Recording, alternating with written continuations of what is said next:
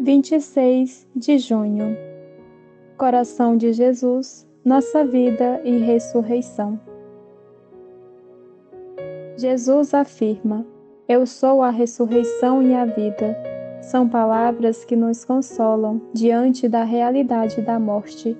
Encontramos-las escritas em muitos túmulos como sinal de fé, de esperança e de consolação para os que perderam seus entes queridos. Somos seres mortais. A morte nos amedronta, mas ela foi santificada pelo sacrifício da cruz de Cristo. Onde está a morte, a tua vitória? Com o pecado, a morte foi também derrotada.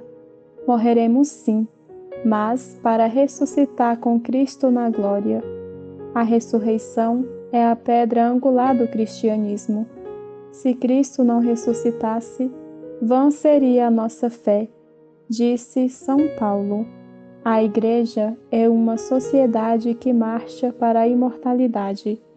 Graças ao coração de Jesus e ao seu sacrifício, podemos ouvir São Francisco de Assis chamar a morte de irmã, os mártires acenar para ela para lhes abrir as portas do céu, e Santa Teresinha dizer que esta vida não é vida, porque a verdadeira vida é aquela que jamais termina, no céu.